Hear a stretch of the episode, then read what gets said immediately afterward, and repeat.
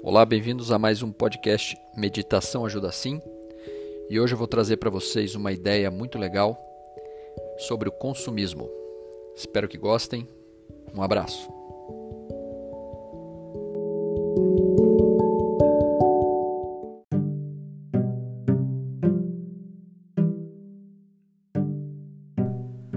Todos os dias somos impactados por anúncios, links patrocinados, outdoors que chamam nossa atenção e nos prometem melhorar nossas emoções e vidas através de certas coisas que podemos comprar.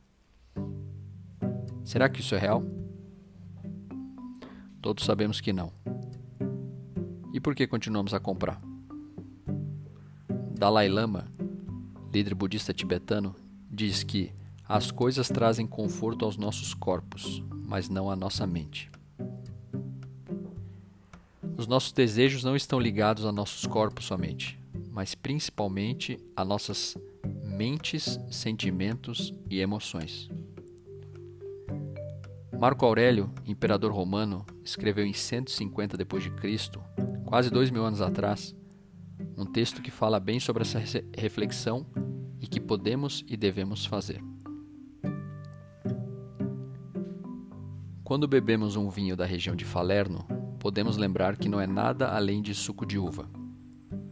Um manto púrpura não é nada além de lã de carneiro tingida de sangue de marisco.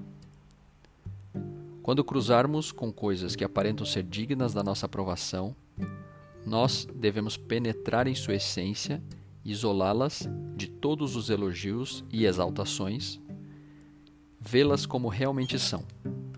A adoração externa é uma exímia corruptora da razão que pode lhe iludir precisamente quando julga ter encontrado algo digno do seu zelo.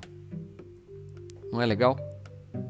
Um imperador romano já falava dois mil anos atrás para que as pessoas não colocassem coisas em pedestais. A economia em si não é ruim. Vivemos de produzir, vender e comprar. Essa é a roda do mundo. O que faz mal é como lidamos com isso de maneira exagerada criando a ideia de que coisas suprirão nossos desejos e emoções, gerando dívidas, problemas, lixo. Antes de comprar, proponho que sempre faça as seguintes perguntas: Eu realmente preciso disso ou somente desejo? Não existe nada que já tenho que possa fazer a mesma função disso que quero comprar?